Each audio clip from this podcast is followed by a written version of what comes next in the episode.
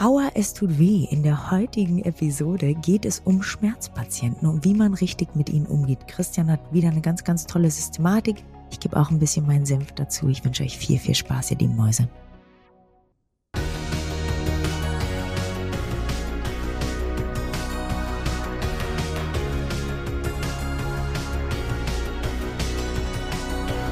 Partner dieses Podcasts ist die Bludenta GmbH mit dem Flash Zahnaufhellungssystem. So, in der heutigen Episode erreicht uns die Hörerfrage von Luise zu Schmerzpatienten. Lieber Anne, lieber Christian, erstmal vielen Dank für den tollen Content. Macht weiter so. Mhm. Danke, danke. Freut uns immer so etwas zu hören. Ich habe eine Frage rund um die Organisation von Schmerzpatienten. Dazwischen schieben versus Schmerzblöcke im Terminkalender freihalten könntet ihr mal die Vor- und Nachteile verschiedener Konzepte beleuchten.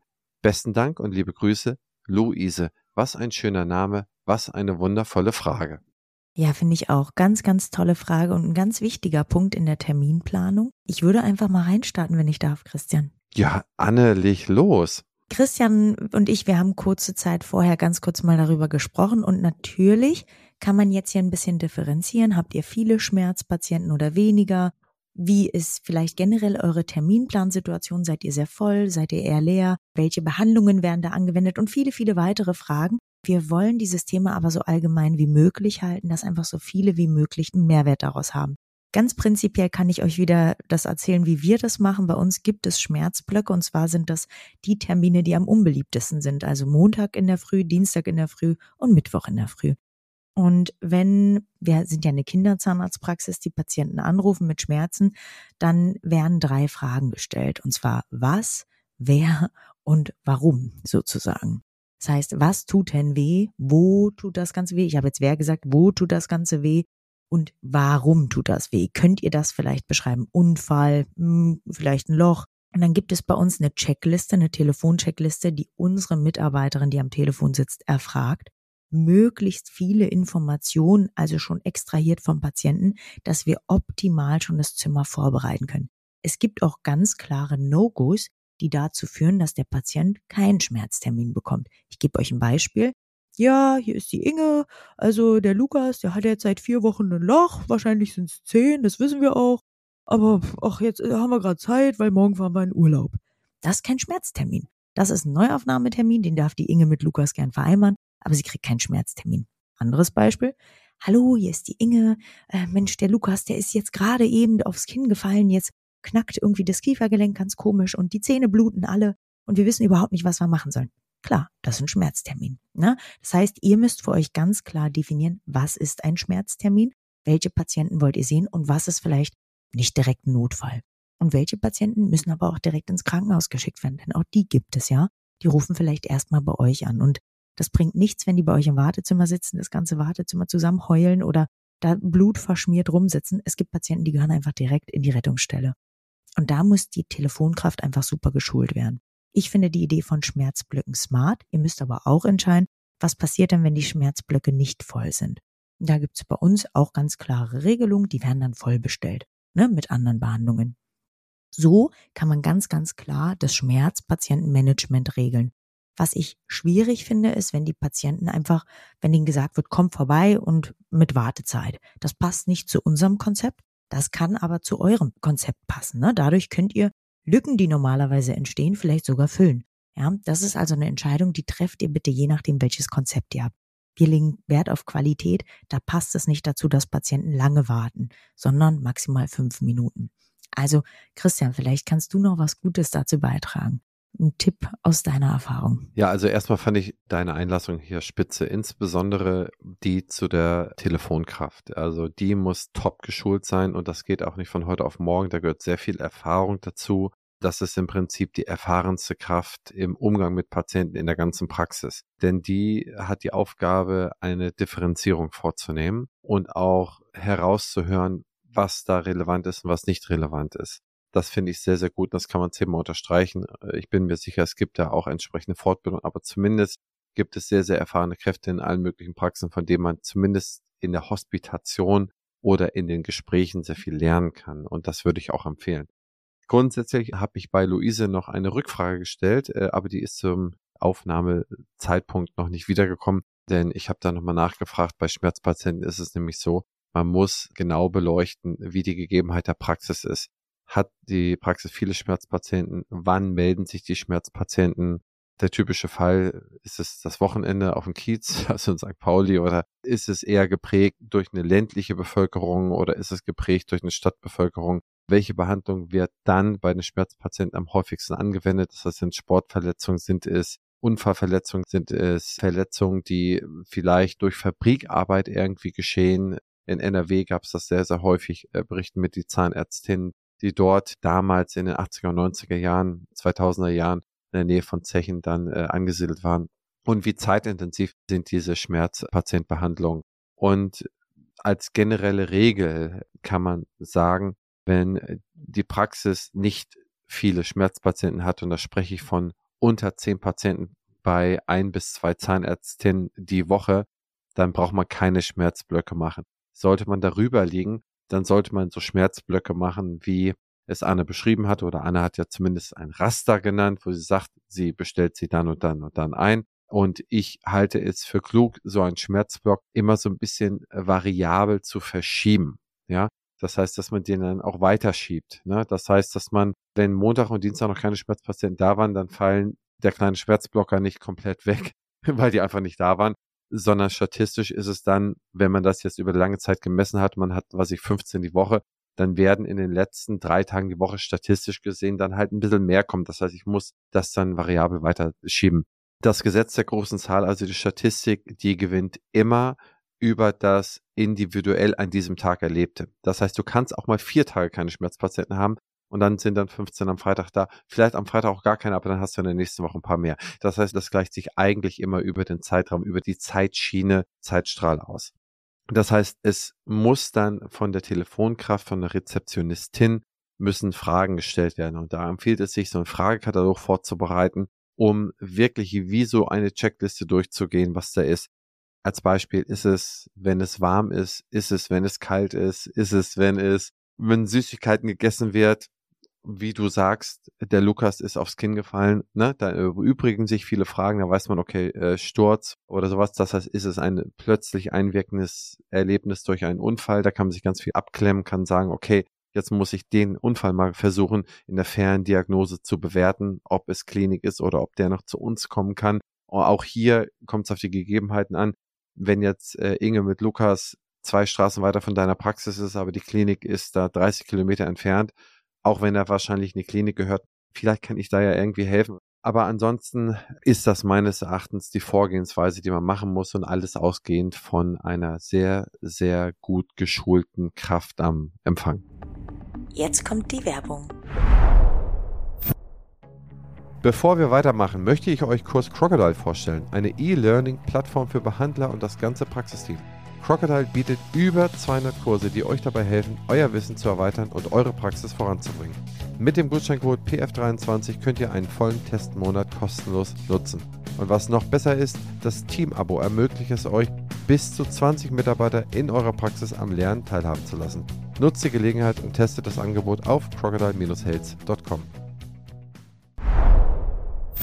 Du hast absolut recht. Es ist so, dass die Dame, die am Telefon sitzt, einfach eigentlich alle Behandlungen drauf haben muss. Also zumindest inhaltlich wissen muss, was da passiert. Und ja auch ein medizinisches Fachwissen haben muss. De facto brauchen wir die Leute aber eigentlich im Zimmer. Also sitzt meistens am Telefon ja jemand, der kein medizinisches Fachwissen hat, ja, und ähm, vielleicht sich das so ein bisschen angelernt hat. Da gebe ich euch einen guten Tipp jetzt. Lasst diese Dame bei euch ab und an mal hospitieren. Und zwar immer wieder. Bei Schmerzterminen darf die gerne mal im Zimmer mit dabei sein bei Neuaufnahmen, bei Füllungstermin und dann macht ihr einen Flowchart. Und da benutzt ihr ganz, ganz einfache Sprache. Da steht da nicht konservierende Behandlung, sondern Loch und dann Pfeil, Füllung. So. Nerv, Wurzelkanalbehandlung, ja. Nerv kaputt, dicke Backe, Abszess, Abszessbehandlung. Und dahinter stehen Minutenanzahlen. Wie lange dauert diese Behandlung durchschnittlich? Dass ihr eine Wurzelkanalbehandlung beim Erwachsenen vielleicht nicht in 20 Minuten macht, das müsst ihr ja einfach nur sagen, denn sie weiß es ja vorher nicht da einen Flowchart aufbauen mit den Fragen und dann mit den Konsequenzen der Antworten der Patienten. Also er sagt ja, dann passiert das, er sagt nein, dann passiert das. Und diesem Flowchart folgt die Dame einfach nur. Und das übrigens bei jedem Telefongespräch, ob es das Neuaufnahmetelefongespräch ist, bei uns gibt's für alles Flowcharts. Patient sagt das, dann sage ich das. Weil du kannst natürlich improvisieren, das klappt auch eine ganze Zeit lang gut, aber wenn du dann 20, 30 Telefongespräche am Tag geführt hast, irgendwann bist du müde, das merke ich bei mir selber ja auch. Und dann ist es total schön, eine enorme Arbeitserleichterung, das dann einfach abdecken zu lassen. Und wer da schon einen Schritt weitergehen möchte, es gibt auch eine KI, die das mittlerweile kann. Die heißt, glaube ich, Aaron. Ich habe keine Marketingbeziehung zu Aaron. Ich weiß es nur von einer Kollegin, die nutzt es schon. Und bei Aaron kannst du diesen Flowchart auch einprogrammieren. Das heißt, du programmierst ganz genau ein, Patient sagt A, dann kommt Antwort A. Patient sagt B, dann kommt Antwort B. Und dann kriegst du als E-Mail sozusagen die Inhalte geschickt. Und dann kann die Dame, die am PC sitzt, Plan A, Füllungsverlust, wir brauchen einen neuen Füllungstermin A 40 Minuten. Beispiel jetzt, ja. Und das finde ich eine sehr, sehr smarte Idee, wenn ihr sagt, oh, wir haben gerade so ein bisschen Mitarbeitermangel, ich krieg die auch nicht geschult sofort. Vielleicht wäre das ja eine Alternative, um das Telefonaufkommen generell auch zu reduzieren. Hm. Ja, ich glaube, man muss in der heutigen Zeit auch schauen, wie ist das Telefonaufkommen überhaupt noch? Ist mhm. es denn bei dir noch viel, das Telefonaufkommen? Ja, ja, ja, ja, ja. Weil ehrlicherweise ganz oft die Patienten uns auch ihre Geschichte erzählen wollen. Also ganz oft, wir waren schon bei dem und dem Zahnarzt, das, das und das passiert. Mhm. Und die wollen sich abgeholt fühlen. Also wir haben das geschafft, da bin ich auch ganz froh drüber, dass 50 Prozent der Termine online vereinbart werden, aber 50 Prozent immer noch telefonisch. Und wir haben riesen Telefonaufkommen. Also eine Mitarbeiterin arbeitet fast, ich würde sagen, wenn die eine Acht-Stunden-Schicht hat, sechs Stunden am Telefon. Wahnsinn.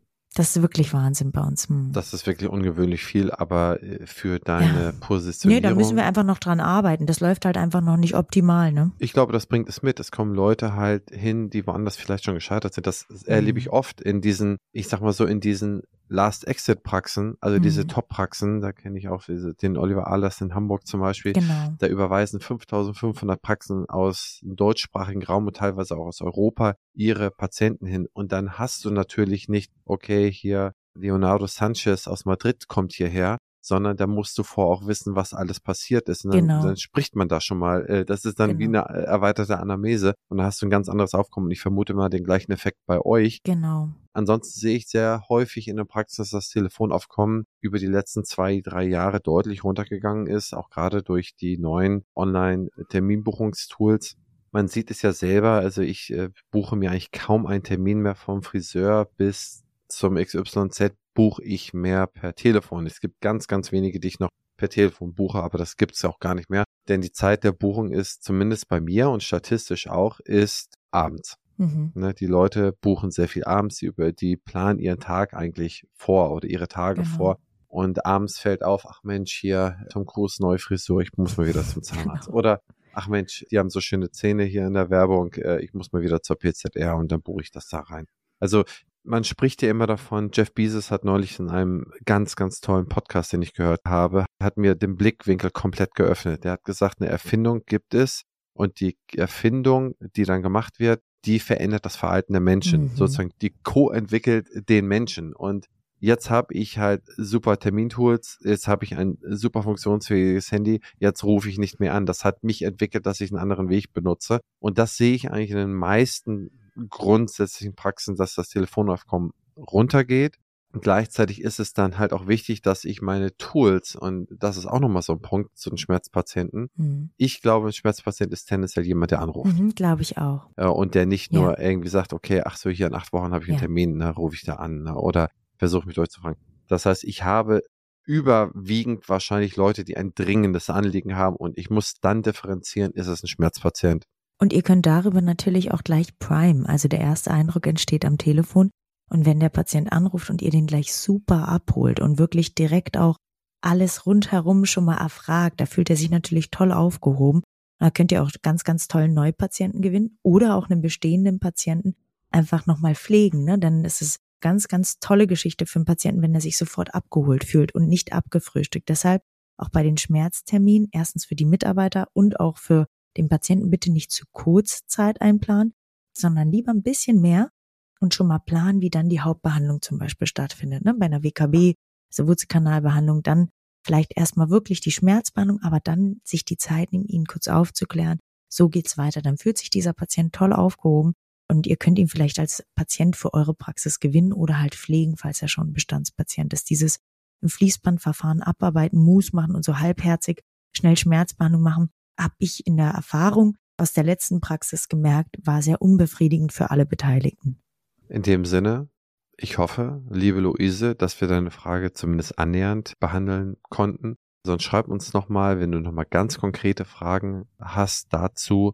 Aber dann skizziere bitte ganz konkret deine Situation, am besten mit ein paar Zahlen. Und dann können wir dir eine, glaube ich, sehr, sehr iterativ nahe Antwort geben zu dem, wie man es machen könnte. Insofern, Anne, wir sind durch mit Folge 62. Juhu! Ich wünsche dir einen schönen Nachmittag. Ich dir auch. Mach's gut. Ciao.